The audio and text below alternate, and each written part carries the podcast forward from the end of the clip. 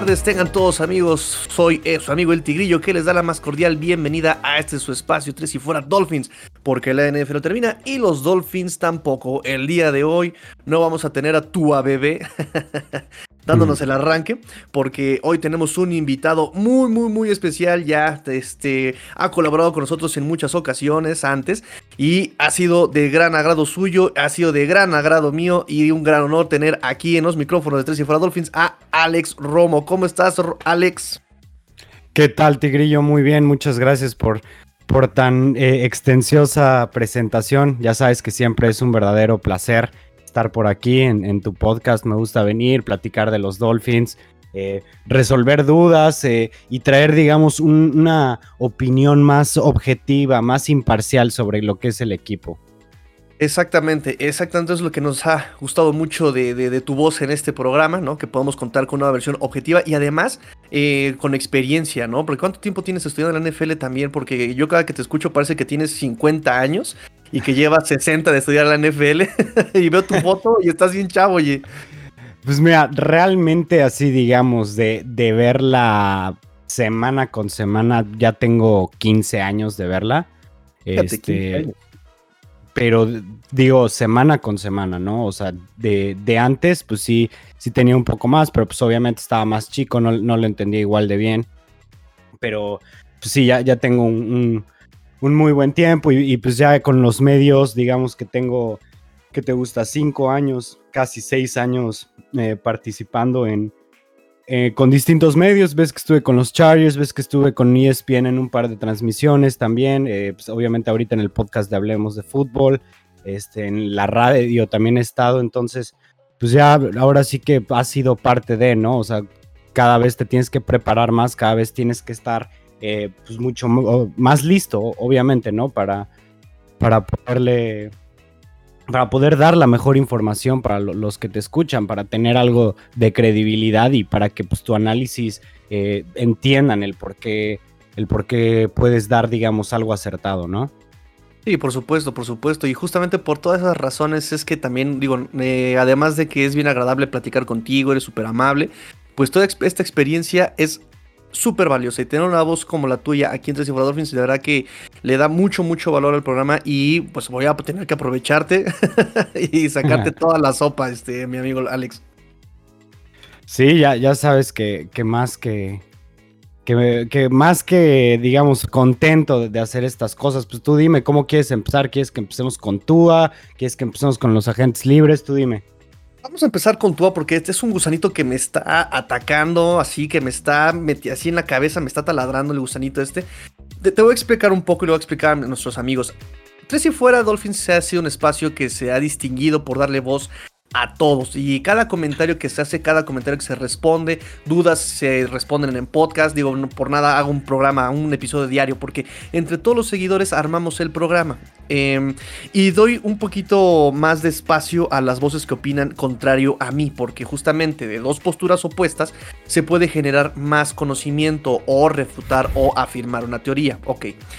Hay una persona en redes sociales, en Tres y Fuera Dolphins, en el Twitter, digo, si quien no lo sabía, Tres y Fuera Dolphins, arroba Tres y Fuera Dolphins, arroba Tres y Fuera Dolphins es la cuenta en Twitter, este, eh, que jura y perjura y, y, casi casi se corta una mano diciendo que Tua es el fracaso y va a ser la condena de los Miami Dolphins en esta reconstrucción de Brian Flores. Él jura que es mejor ir por Deshaun Watson. Él jura que es mejor e incluso eh, ir por cualquier otro coreback en este draft que seguir con el proyecto Tua, que porque Tua tiene unos, unas, fallas graves estructurales en cuanto a que es temeroso, es tímido, no tiene actitud, no lanza largo, tiene problemas en su mecánica, este, tiene eh, problemas en su lectura con las defensas, este, en fin, ¿qué, es lo peor que pudo haber hecho Miami, haber drafteado en el pick 5 a este Tua Tuango Bailoa? Entonces, yo eh, he analizado, hasta cronometrado, Tony, eh, este, te va a decir Tony Romo, este, lo tengo súper, súper, súper este, clavado de, hablemos de fútbol. Este, em, he cronometrado, Romo, hasta los pases, he cronometrado las miradas de Tua, las lecturas de Tua. Y sí, tiene que ver mucho la lectura de Tua, que él se deshace muy rápido de la pelota.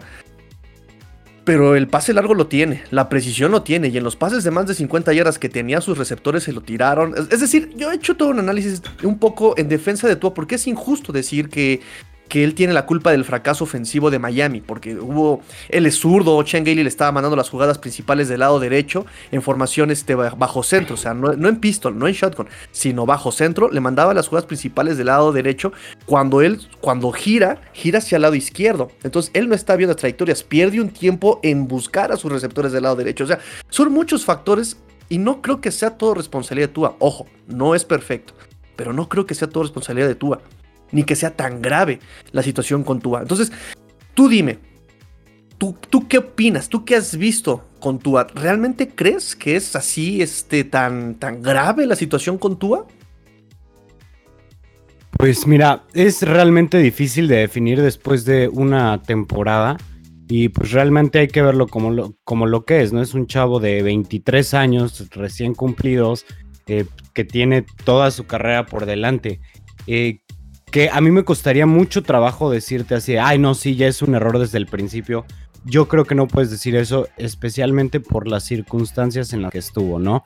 Estaba con un cuerpo de receptores no muy bueno, estaba con una línea no muy buena, venía regresando de una lesión de cadera que estuvo cerca de acabar su carrera, no tuvo pretemporada, temporada normal de COVID. O sea, ¿cuántos factores no hay ahí que realmente jueguen parte de, ¿no? Y sobre todo, o sea, el hecho de que se están, eh, eh, lo están juzgando por, por unos partidos, por ¿qué, jugó? 10, 11 partidos, ¿no? Por ahí. Nueve eh, partidos. nueve partidos jugó. Entonces, desde mi punto de vista es bastante injusto darle ya etiquetas después de que ni siquiera tuvo una temporada, digamos, muy mala, ¿sabes? Se equivocó muy poco, este sí no estaba arriesgando ni mucho, pero creo yo que justamente eso estaba haciendo Changeli con él. Le estaba simplificando la ofensiva y yo creo que también era parte del plan de tener a Tua en algo mucho más conservador, mucho más tranquilo para la temporada que está volviendo de una lesión tan fuerte, ¿no? Y también para que se vaya adaptando al NFL, para que vaya viendo las velocidades, todo eso. Y desde mi punto de vista no fue un fracaso su, su temporada, o sea, realmente no se vio... Eh, no se vio mal, digo, tuvo 11 touchdowns y 5 intercepciones, casi 2.000 yardas, o sea, en cuanto a yardas, digamos, sí está bajo, touchdowns también, pero también jugó 9 partidos, este, promedió más de un touchdown por partido, y volvemos a lo mismo, ¿no? O sea, ¿qué tanto puedes juzgarlo por lo que hizo? Sé que las estadísticas no dicen todo, que hay mucho más, el, el juego, lo que tú quieras, y sí, e, efectivamente, no fue un jugador de impacto inmediato como el que le hubieran gustado a los fans de los Dolphins, ¿no? No fue un Justin Herbert, es la realidad. Pero también, pues, le tienen que tener paciencia. Eso es lo que yo diría. Yo no te puedo garantizar que va a ser bueno, ni mucho menos. Pero lo que sí te puedo decir es que actualmente no puedes decir nada de tu, o sea, no puedes saber hacia dónde va, hacia dónde va su carrera. Ese es, ese es mi punto de vista. Y en cuanto a lo que dices de Deshaun Watson, si es mejor conseguirlo, por supuesto que sería mejor conseguirlo, porque Deshaun Watson es un quarterback top 5 en la NFL, ¿no? Y ahí ya no es una apuesta. Ahí ya, ya sabes lo que tienes. Eh, Tua, pues todavía está por verse, ¿no? Entonces, o sea, cambiar por Deshaun Watson siempre sería una mejor alternativa, pero prácticamente podrías usar el caso para, para cualquier equipo del NFL, o sea, incluso los Bills, ¿no? Que, que este Josh Allen tuvo hasta un voto por ahí de MVP. O sea, incluso ellos podrían decir, es mejor ir por Deshaun Watson, es un quarterback mucho más consistente, este, lleva cuántos años siendo elite. O sea, ¿cuántos quarterbacks realmente no podrías decir eso? Entonces, esa situación en particular no te dice prácticamente nada. Yo lo único que les diría a todos es ténganle paciencia, espérense ahorita que ya tiene un cuerpo de receptores, digamos, un poquito más decente, que ya firmaron a Will Fuller, que ya firmaron a Robert Foster y que probablemente les le vayan a llevar a uno de sus ex compañeros de Alabama en el draft, además de un liniero ofensivo muy bueno. Ténganle paciencia, denle una temporada más. Si, ya, no, si ya no da el, el ancho, ok, ya se pueden basar en cuanto a eso, pero ahorita yo creo que es muy negativo y muy tóxico ya darle la espalda después de, después de tan poco tiempo.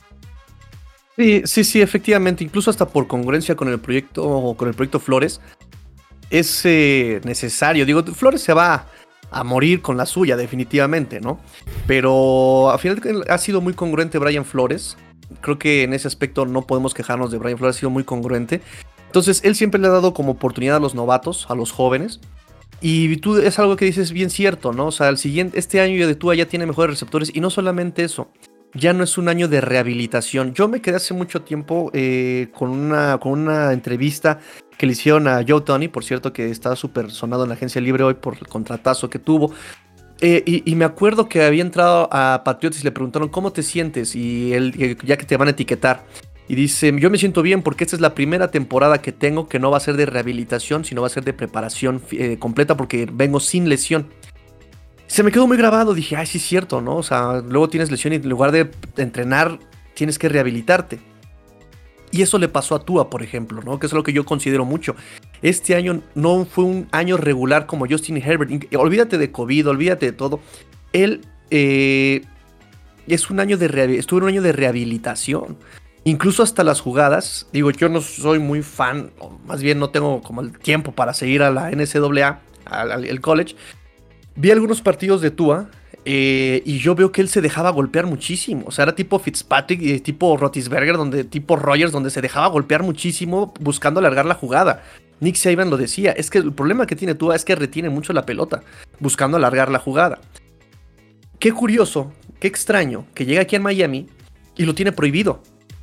Y es que dice el chavo este, es que es muy temeroso y a medio metro se le entrega al defensivo, carnal vienes de una lesión de cadera y el coach te dice, no arriesgues tu físico, ¿qué vas a hacer? Obvio, es obvio que vas a que, que, te entregas al defensivo. No así, no este, hay fumble, no hay intercepciones. Y, también este, coincide con lo que tú dices, este, Romo, de que él es muy prudente con la pelota, juega muy seguro.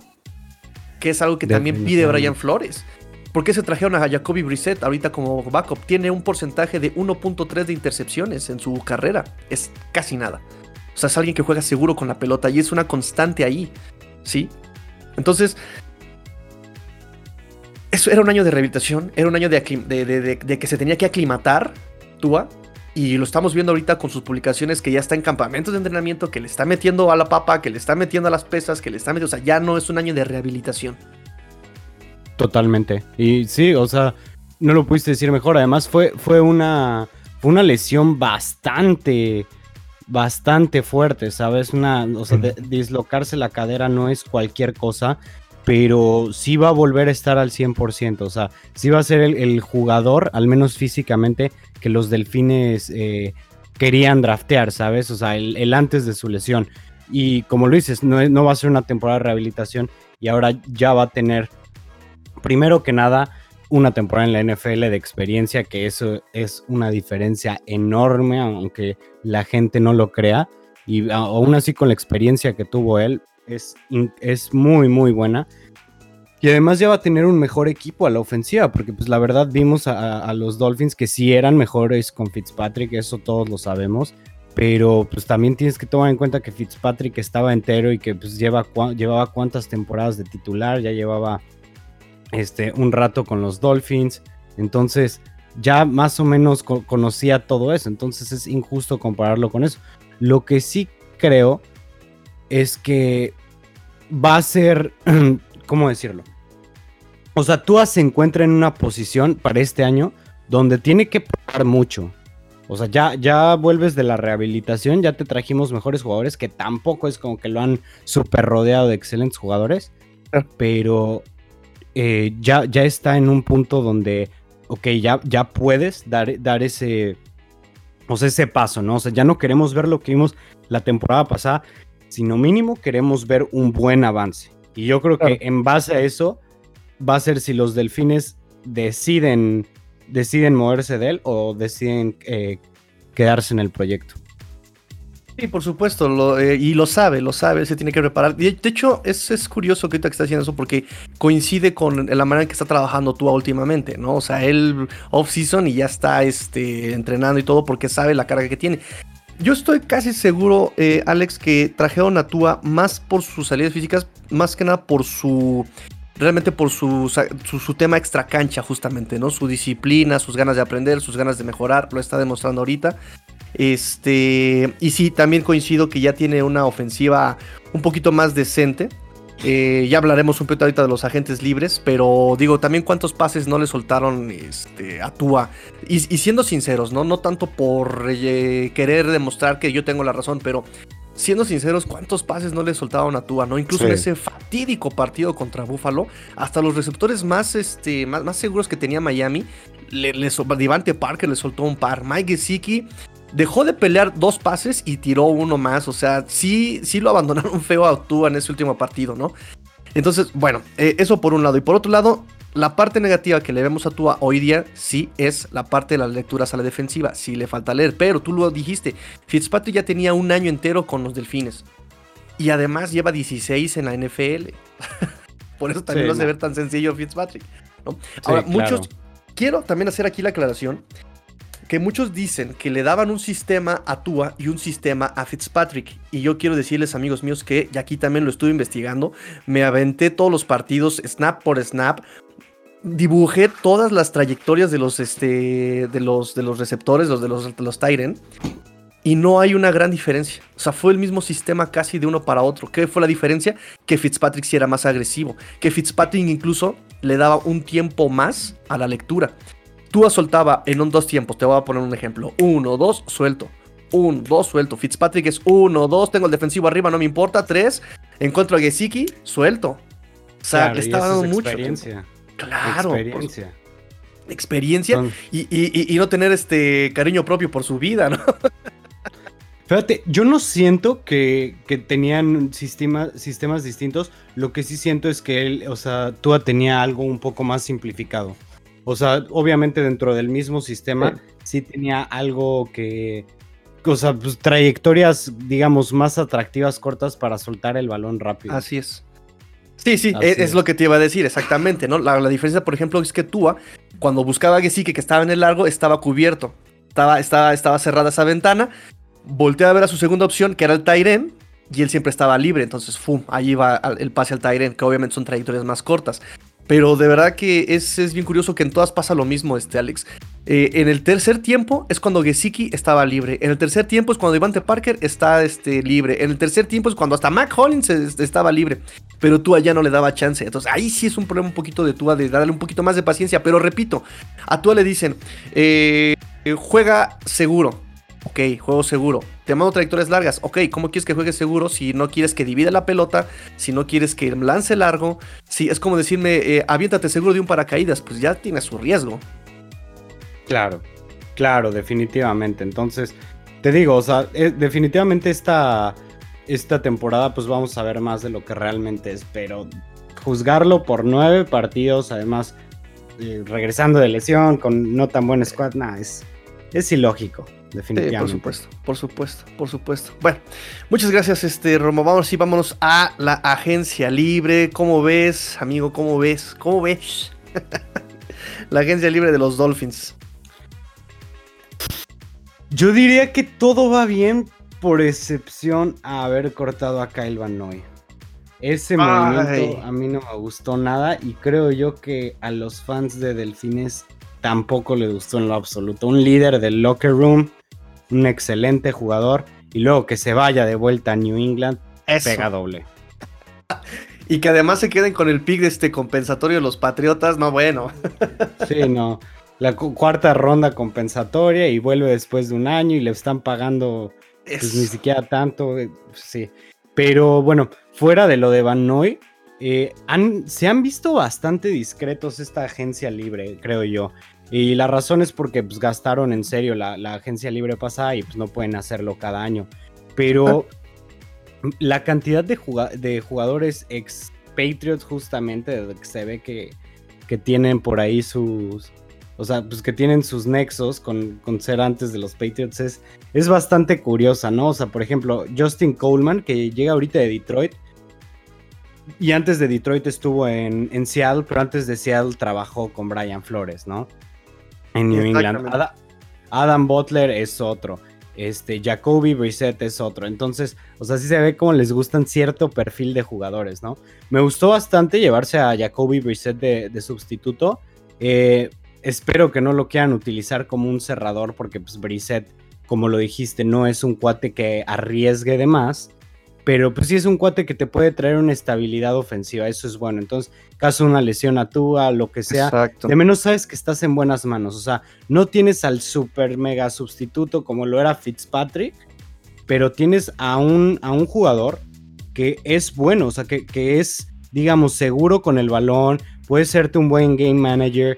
Lo más importante es que no te va a perder partidos por su culpa. E, eso, eso es algo muy importante en un sustituto, sepa cuidar bien el balón, que pueda caminar el campo. Y eso es exactamente lo que tienen con Jacoby Brissett. Se puede también mover, no es muy correlón, pero sí también puede correr un poco y es bueno para los pases largos. Entonces, Brissett me gustó bastante. Fíjate que eh, una firma que no estoy muy seguro es la de Malcolm Brown, el running back que viene de, de, los Rams, porque ay, fíjate que yo quería ver algún, algún running back más explosivo con, con los Dolphins. O sea, me gusta Miles Gaskin, definitivamente, pero me hubiera gustado que se hubieran traído, no sé, a Chris Carson, por ejemplo, ¿no? Que, que ni siquiera fue tan caro y que hubiera, le hubiera dado otra dimensión este, al juego de los Dolphins, ¿no? A la ofensiva, que también hubiera podido contribuir bastante por el juego aéreo. Entonces hubiera sido bastante interesante traerse a alguien así y no alguien como Malcolm Brown que digamos que es más convencional, no es tan versátil, pero que bueno, eh, para la zona roja es bastante efectivo. eso, es un, eso es algo muy bueno. Fíjate em, que... Ah, sí, dime, dime, dime, dime. No, no, no, ah, continúa. No, este... No, este, si quieres mejor... Eh, dispáralo todo y ya tengo aquí este, mis dudas. Adelante, adelante, mejor así adelante para que no me canse de, hablar y esté más, esté más fluido. Con Jacoby Brissett, sí, definitivamente estamos contentos con Jacoby Brissett. Hicieron por ahí varias encuestas, varios este, eh, sitios de Dolphins y están todos. normalmente la encuesta era 90%, todos estábamos de acuerdo con Jacoby Brissett. Creo que de Jacoby Brissett a Andy Dalton, a Mitch Rubisky, a Chase Daniel, creo que los Dolphins calladitos, pero creo que escogieron a una de las mejores opciones. Y sobre Malcolm Brown, fíjate que pasa algo bien, bien, bien, este, bien extra. A mí sí me gustó mucho Malcolm Brown, fíjate. Y sobre Chris Carson, te lo digo. Porque Malcolm Brown, exactamente, yo creo que le da a este cuerpo de running backs lo que tal vez querían, esperaban de Jordan Howard. Un, un corredor, un running back vertical, frontal, violento, que pueda hacerse hueco dentro de los tackles, ¿no? Que es algo que, por ejemplo, ni Sobon Ahmed ni Miles Gaskin tienen. Sobon Ahmed y Miles Gaskin son como offensive life dependers, son, son, de, son este, dependen mucho de su línea ofensiva. Y Malcolm Brown creo que es un poquito más independiente de lo que haga la línea ofensiva y puede atacar huecos así completamente frontal, ¿no? Y hablando de versatilidad, eh, Malcolm Brown lo entrevistaron la semana pasada y él dice, le preguntaron, ¿cómo ves tu carrera al día de hoy? ¿no? ¿Cómo te sientes? Dice, me siento muy bien y, y algo que yo había notado en, el juego contra Dallas y en la temporada pasada que lo vi este, contra los Delfines, a Malcolm Brown, es que dije, ya le están soltando más las manos, ya le están, ya, le están mandando más pases a Malcolm Brown. Y él mismo lo dice en la entrevista, dice, ya estoy, este, ya puedo recibir más pases desde el backfield. Dice, y además yo soy un, un, corredor de, de, tres downs, ¿no? De uno, dos, tres. Y, y además Además, este. El problema conmigo es que. Perdón, alguien por ahí lo analiza y dice: el problema con Malcolm Brown es que en terceros down lo metían no a correr, si lo metían simplemente a utilizar su inteligencia en el bloqueo de pase, dice. Entonces ni siquiera lo dejaban correr en terceras oportunidades, lo ponían a bloquear en pase. Entonces, eh, por eso es que casi no se le ve eh, a, Malcolm Brown, por eso es que... Entonces, a mí la verdad, yo desde que lo vi con Dallas la semana, año, la temporada pasada, sí me gustó este Romo, ¿cómo ves? Pues yo no te digo que esté mal, ¿sabes? O sea, al final de cuentas es un jugador que pues merece estar en un, en un roster de la NFL. Pero pues lo que sí te puedo decir es que tampoco puedes esperar mucho de él, ¿sabes? O sea, va a ser un buen corredor, digamos, situacional. Y yo lo que estaba esperando, te digo, era, era ver más así como un buen boom en, en la posición de running back para, para los delfines. Pero creo yo que ven eso ven esa, o sea, ese jugador especial en Miles Gaskin, que es bastante... O sea, es, bastante legal que, piensen de esa manera, ¿no? Pero pues ahora sí que habrá que ver qué tal sale, qué tal sale este proyecto, porque si te lo pones a pensar, Malcolm Brown era el tercer corredor ¿Y? en Los Ángeles. Seis años, cinco años, y siempre nunca fue más que dos veces titular en cinco años. ¿Dos partidos? Dos partidos titular en todo el tiempo que lleva con Rams. Sí, bueno, también al principio estuvo atrás de Todd Gurley en sus mejores años, que pues bueno, por ahí sí entiendes, ¿no? Que, que él era un corredor muy bueno. Y luego, yo pensaba que esta temporada iba a tener su, su boom, que iba a ser el corredor titular, pero pues bueno, draftearon a Darrell Henderson y a este Cam Akers, que resultaron ser corredores muy buenos, ¿no?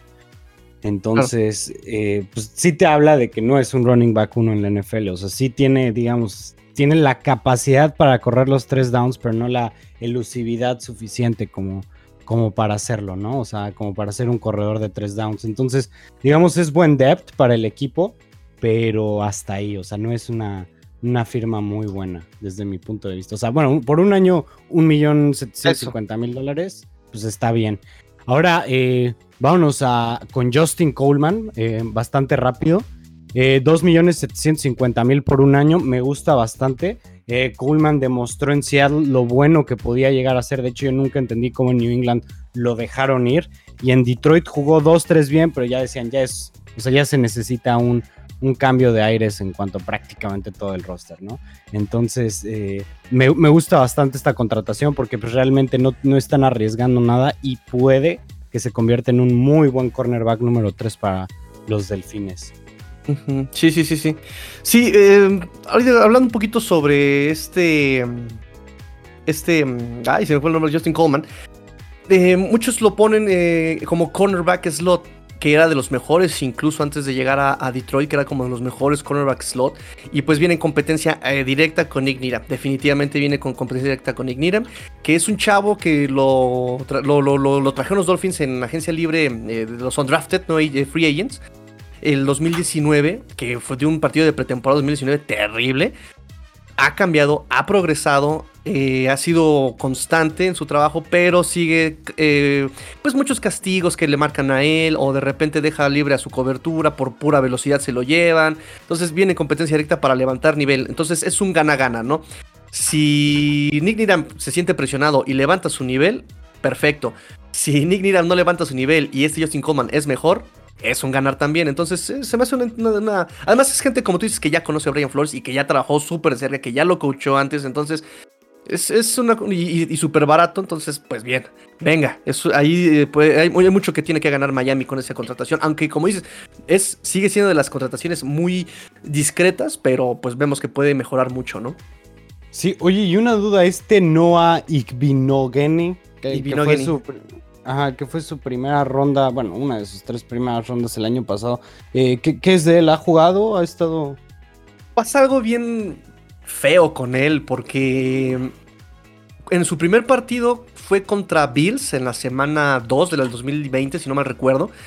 Cuando eh, estaba lesionado Byron Jones, me parece, o Byron Jones o Xavier Howard, no me acuerdo cuál de los dos este, se perdió el partido, lo metieron a él este, en, su, en su lugar contra este Dix. Entonces imagínate cómo le fue al novato. O sea, me lo quemaron gacho, feo, horrible, ¿no? Fue un terrible partido para Noek Binogany. Regresa el titular, lo, este, sale otra vez a la banca.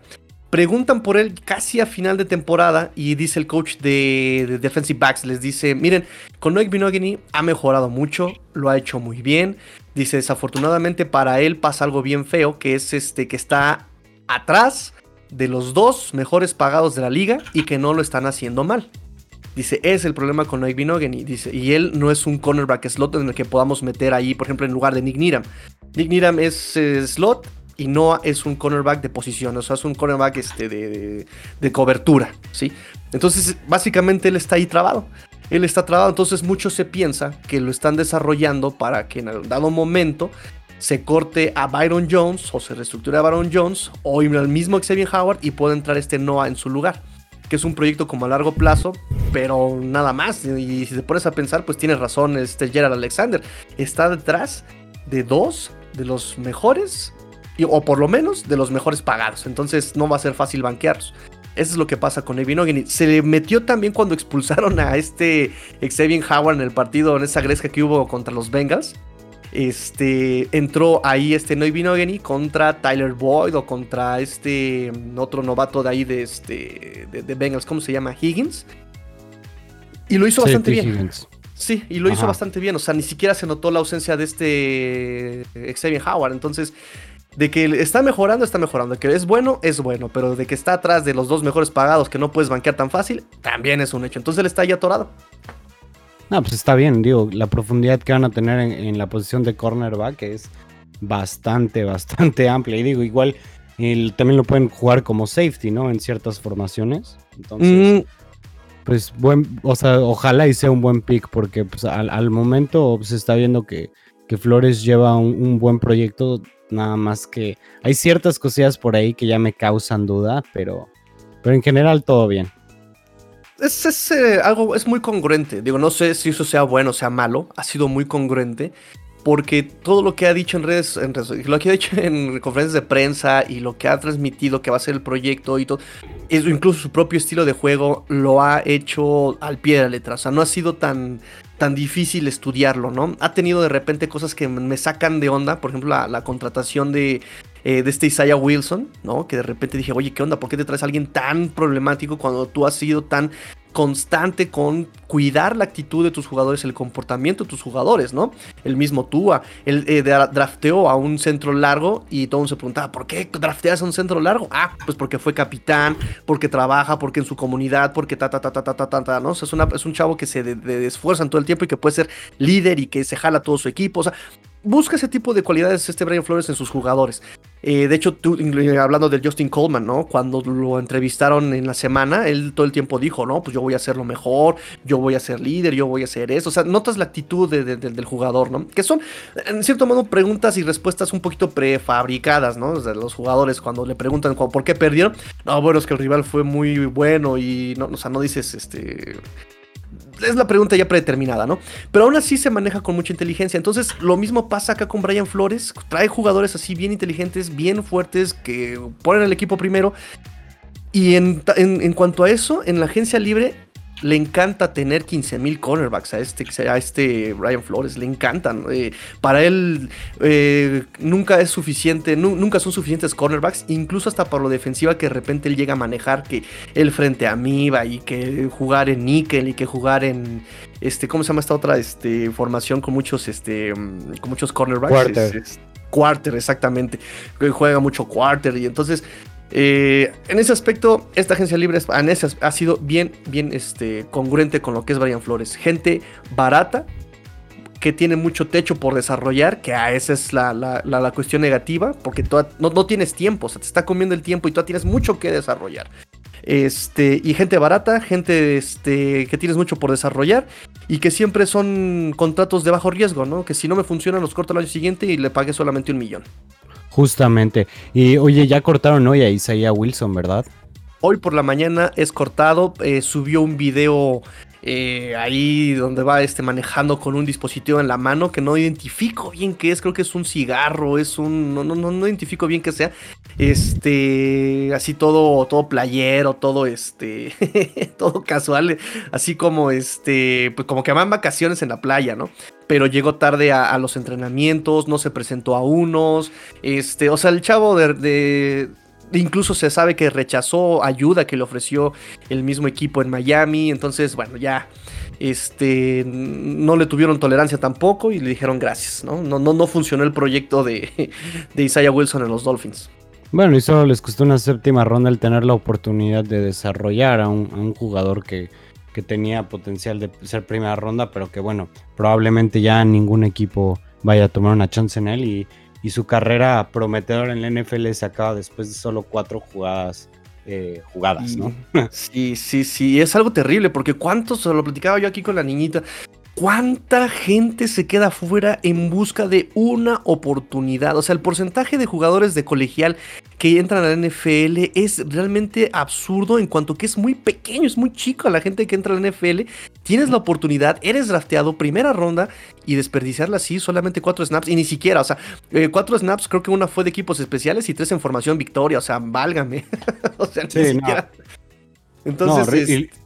Lo peor de todo es que es un problema de actitud, ¿no? Y normalmente son eh, los, peores problemas los que más perjudican a, los jugadores. Sí, sí, definitivamente. Es, es, algo tristísimo. Eh, pero bueno, digo, Brian Flores también en cuestiones pasadas, que son las cosas que de repente me sorprenden, ya tuvo a este Antonio Callaway, tuvo a este Mark Walton. Eh, Antonio Callaway se, mostró disciplinado, hasta eso lo cortaron por falta de desempeño, no por actitud. Mark Walton eh, fue una historia bien triste también. le dan la oportunidad en Miami, juega muy bien. de hecho, fue el mejor corredor que tuvo Miami en el 2019. Tiene que cumplir sus cuatro juegos de suspensión por las broncas que traía ya. Y justamente en ese descanso que tiene, por decirlo de una manera, pues en, esas vacaciones obligadas, forzadas que tuvo, fue cuando lo vuelven a arrestar y es cuando Miami dice, ¿sabes qué? Se te acabó tu chance. Te dijimos que era cero tolerancia y te la cumplimos. Gracias por este, participar. Este, entonces son de las pocas cosas que de, Brian Flores no, a veces no, no entiendo, ¿no? Buscas jugadores impecables en cuanto a su historial y de repente traes a estas personas tal vez para darle su segunda oportunidad, no lo sé. Pero pues de tres, dos han sido cortados por reincidencias. Y Antonio Callaway se cortó, bueno, porque no, no, encajó en el proyecto de, de los Dolphins, pero, pero bueno, de, dos de, de, tres, pues sí está feo. Pues sí, pues sí, pero bueno, es, mejor deshacerte de jugadores que pues, simplemente puedan tener un impacto negativo. Sí, definitivamente. este, pues vamos a seguir con, los otros. Eh, con Adam Butler, un defensive tackle que justamente viene de New England, fue un drafted free agent ahí. Y fíjate, es de esos pocos defensive tackles que son muy buenos para presionar. Eh, es bueno, no te voy a decir, ah, es el mejor defensive tackle que hay. De hecho, pues le están pagando la, mitad de lo que New England eh, se llevó por Godshucks. Pero es un, es un defensive tackle bastante decente, eh, es, bueno. Realmente sí es bueno y puede poner presión al quarterback. No es el mejor deteniendo la carrera, pero en situaciones de pase es, es interesante meterlo porque sí llega al quarterback. Eh, y, lo hace de una buena manera. Entonces se me hace muy buen precio, se me hace que eh, además este Brian Flores lo conoce bien y, van a tener un jugador bueno ahí. Y Robert Foster, el wide receiver que viene de los Bills, me parece, ¿no?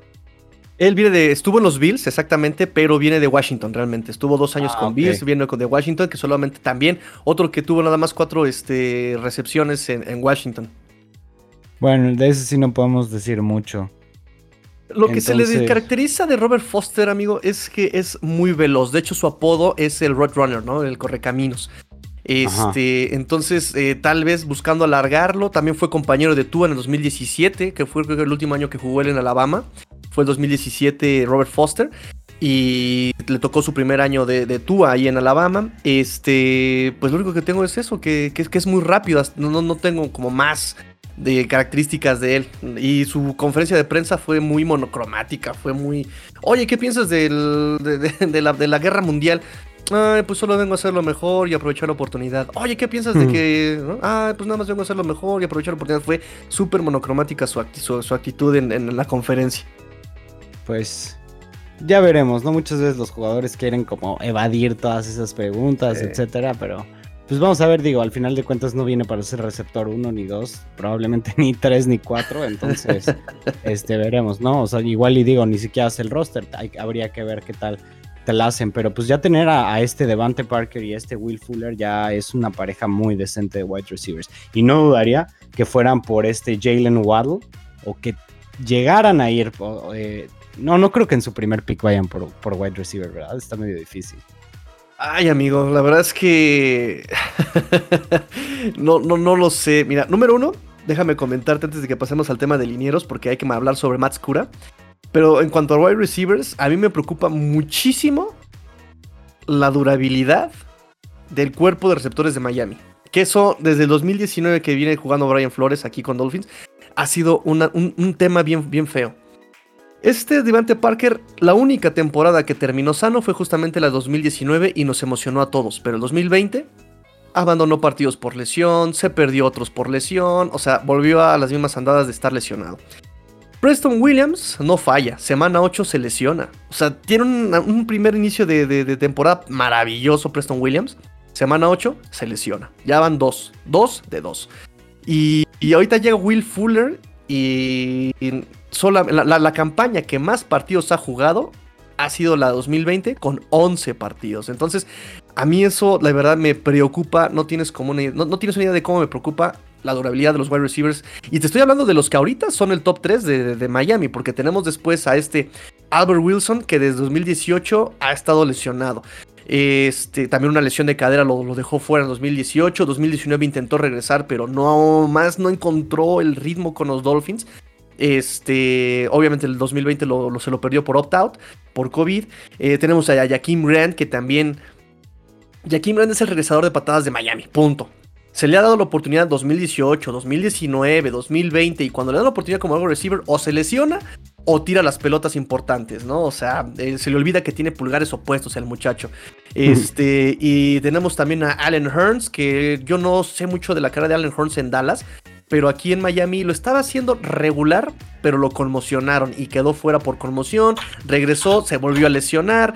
Es decir, las lesiones en receivers me preocupa muchísimo en Miami. Y Will Fuller, a mí sinceramente, sí es muy talentoso, sí genera separación, sí es muy rápido, sí va, alarga la cancha, pero no me gusta, no me gusta su historial de lesiones.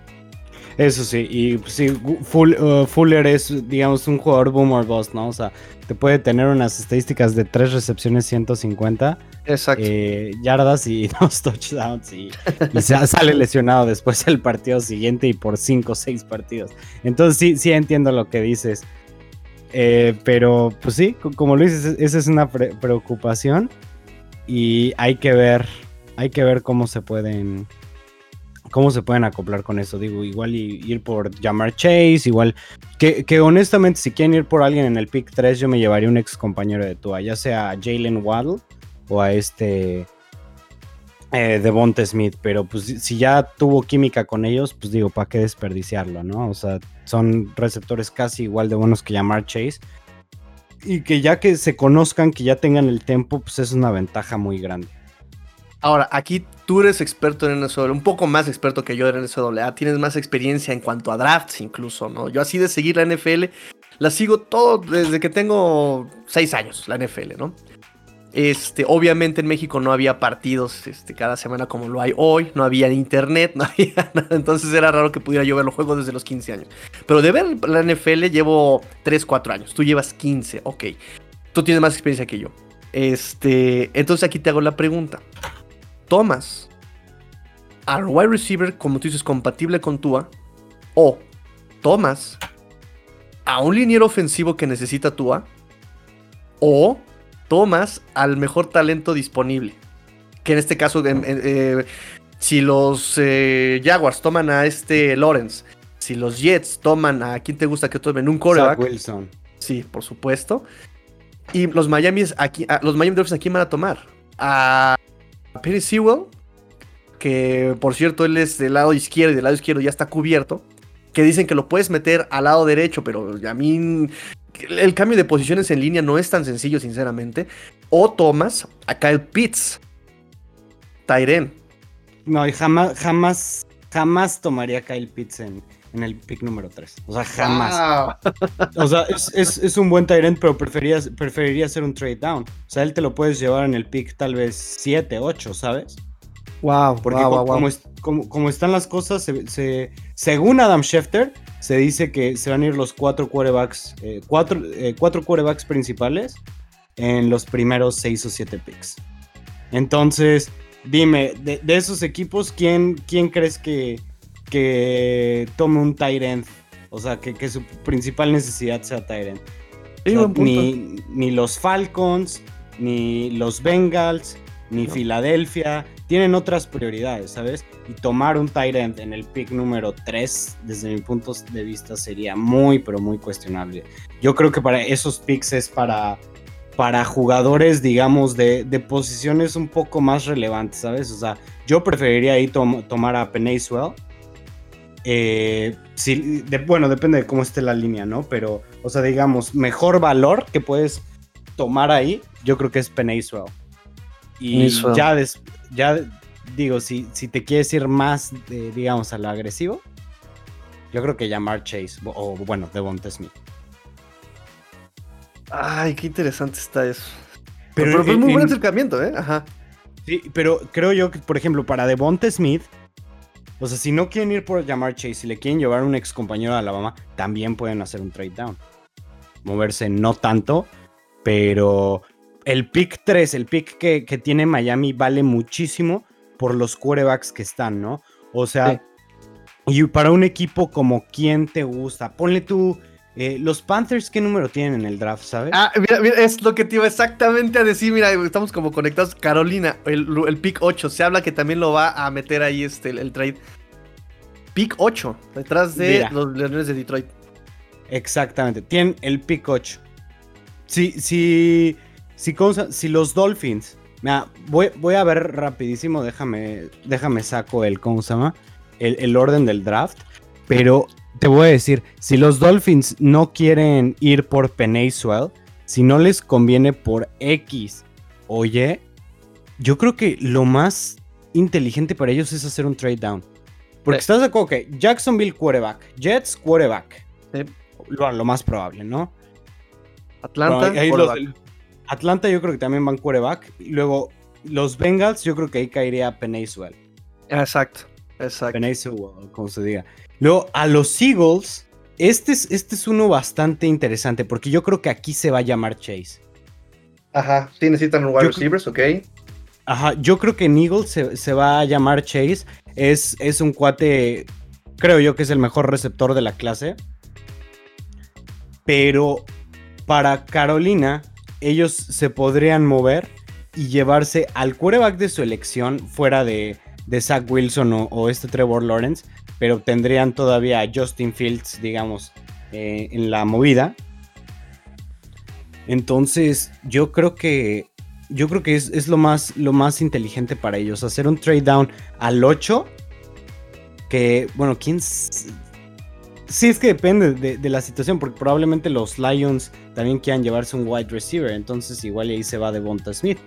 ¿Wide receiver o quarterback? Porque tienen al maletón de Jared Goff ahorita con el cambio con este Matt Stafford. Yo no creo que vayan por quarterback los, Lions después de un año. O sea, digo, si, si ya lo tienen, yo creo que le van a dar un, un, año. Y yo creo que van a empezar a construir un equipo. Porque, o sea, ¿para qué, para qué utilizas un pick 7, el pick 7, en un quarterback? Cuando no lo vas a meter, o sea, tienes a un, a un quarterback que te está costando más de 30 millones al año. Y realmente para sentarlo un año en la banca, ¿sabes? es mejor draftear jugadores que ya empiecen a moldear un equipo. Perfecto, sí, sí, sí. Sí, sí, sí. Así es. Sí, sí, sí. Ah, pues qué eh, cosa con esto. cuéntame, cuéntame, cuéntame, dime. Sí, sí. Pues creo que ya que son como los agentes libres y bueno, la parte del draft que, que valía la pena como, como platicar, ¿no? Porque los demás ya están un poquito más y son este para profundidad de las posiciones, ¿no? Este, de hecho, ya no me dio tiempo de comentarles ayer a los amigos en podcast que eh, contrataron a Brennan Scarlett del Houston, otro Houston este, a los Miami Dolphins. No, no es de Sean Watson, es un, este, linebacker externo. Brennan Scarlett y Duke Riley, también eh, externo, un linebacker externo de este, Filadelfia. Llega a Miami los dos por un millón, 1.5 millones un año a este igual solamente para darle este depth ¿no? De darle profundidad a la, posición. Y este y la noticia de hoy que se corta a este Isaiah Wilson y pues eh, ya, él tuvo conferencia de prensa este Matt Scura. Matt, ¿qué piensas de Matt Scura, centro de ex centro de los Baltimore Ravens? Me gusta, ¿eh? eh digo, hizo un, o sea, hizo un buen papel eh, con, los Ravens y yo creo que es un buen jugador, un, veterano, que es algo muy importante que necesitaban eh, los Dolphins, especialmente después de, que perdieron a Ted Carras. Este, necesitan jugadores veteranos para esa línea ofensiva para poder ayudar como mentores para, para los jugadores que tienen, ¿no? Y eso de esa historia de centros en Patriotas, qué trágica fue. ¿eh? O sea, fue un melodrama para cómo terminaron las cosas. O sea, Ted Carras de, de Patriotas a Miami. Y luego en Miami eh, se estaba cotizando. Y luego los Dolphins que les decía a Ted Carras, sí te queremos, pero no te decimos por cuánto.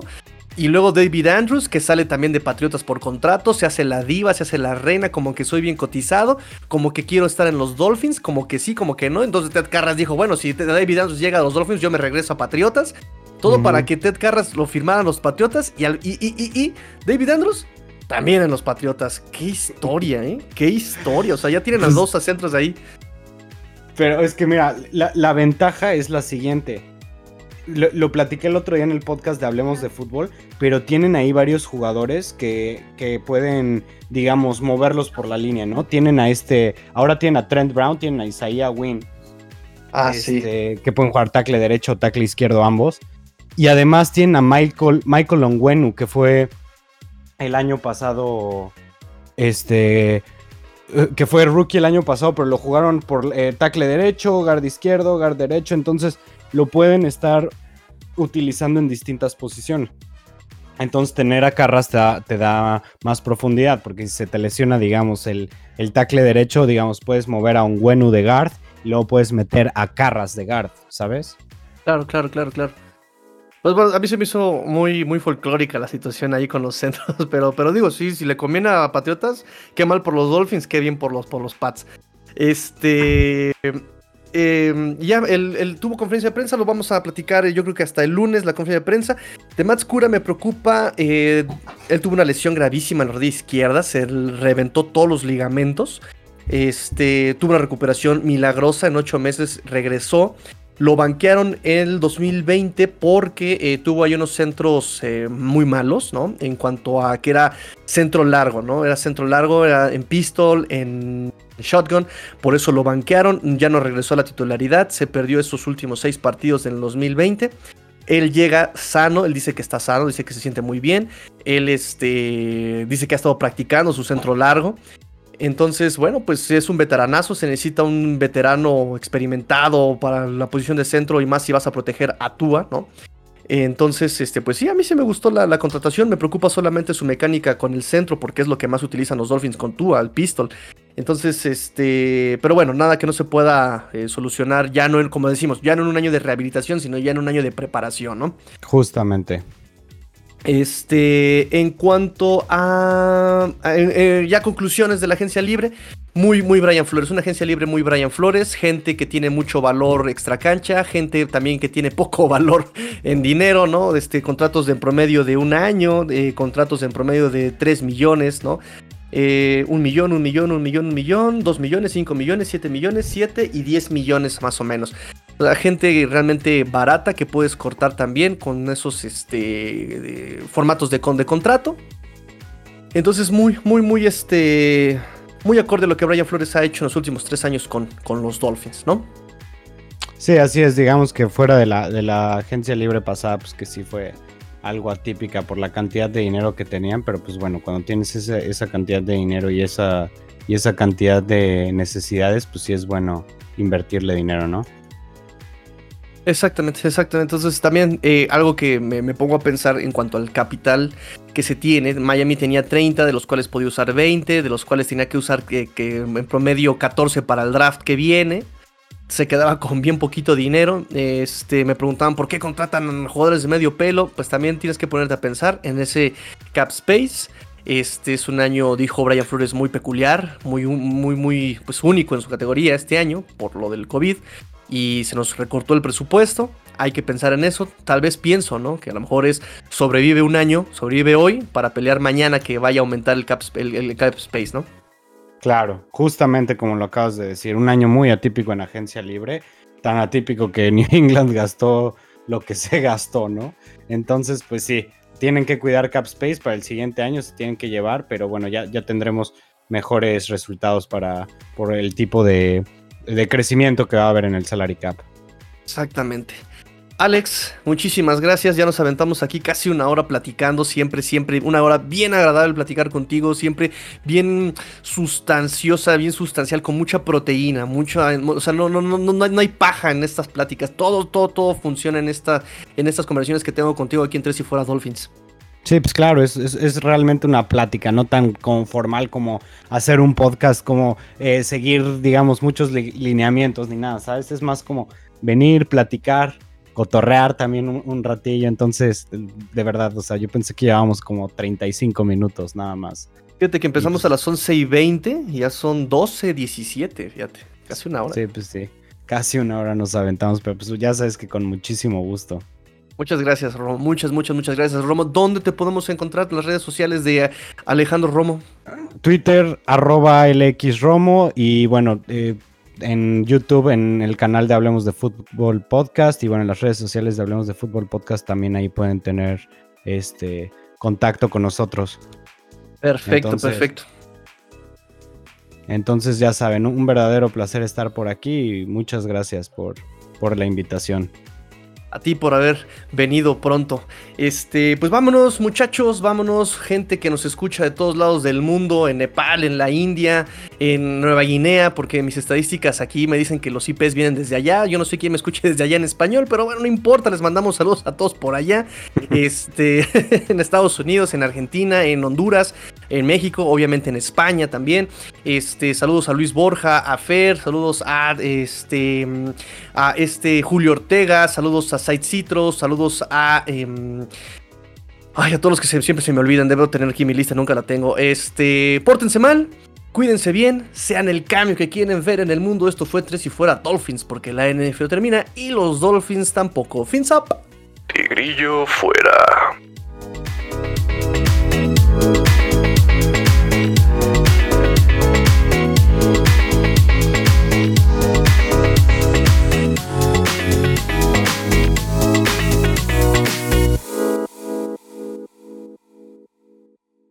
Alex, ¿cómo te sentiste? Súper bien, muchas gracias. Hola, soy Rudy Jacinto, creador de Tres y Fuera. Si te gustó el programa de hoy, suscríbete a este y otros podcasts de la familia Tres y Fuera. Tres y Fuera NFL, Tres y Fuera Fútbol, Tres y Fuera de tu equipo favorito y claro, el canal de Tres y Fuera YouTube con videos todos los días. Porque si tu equipo existe, Tres y Fuera lo cubre.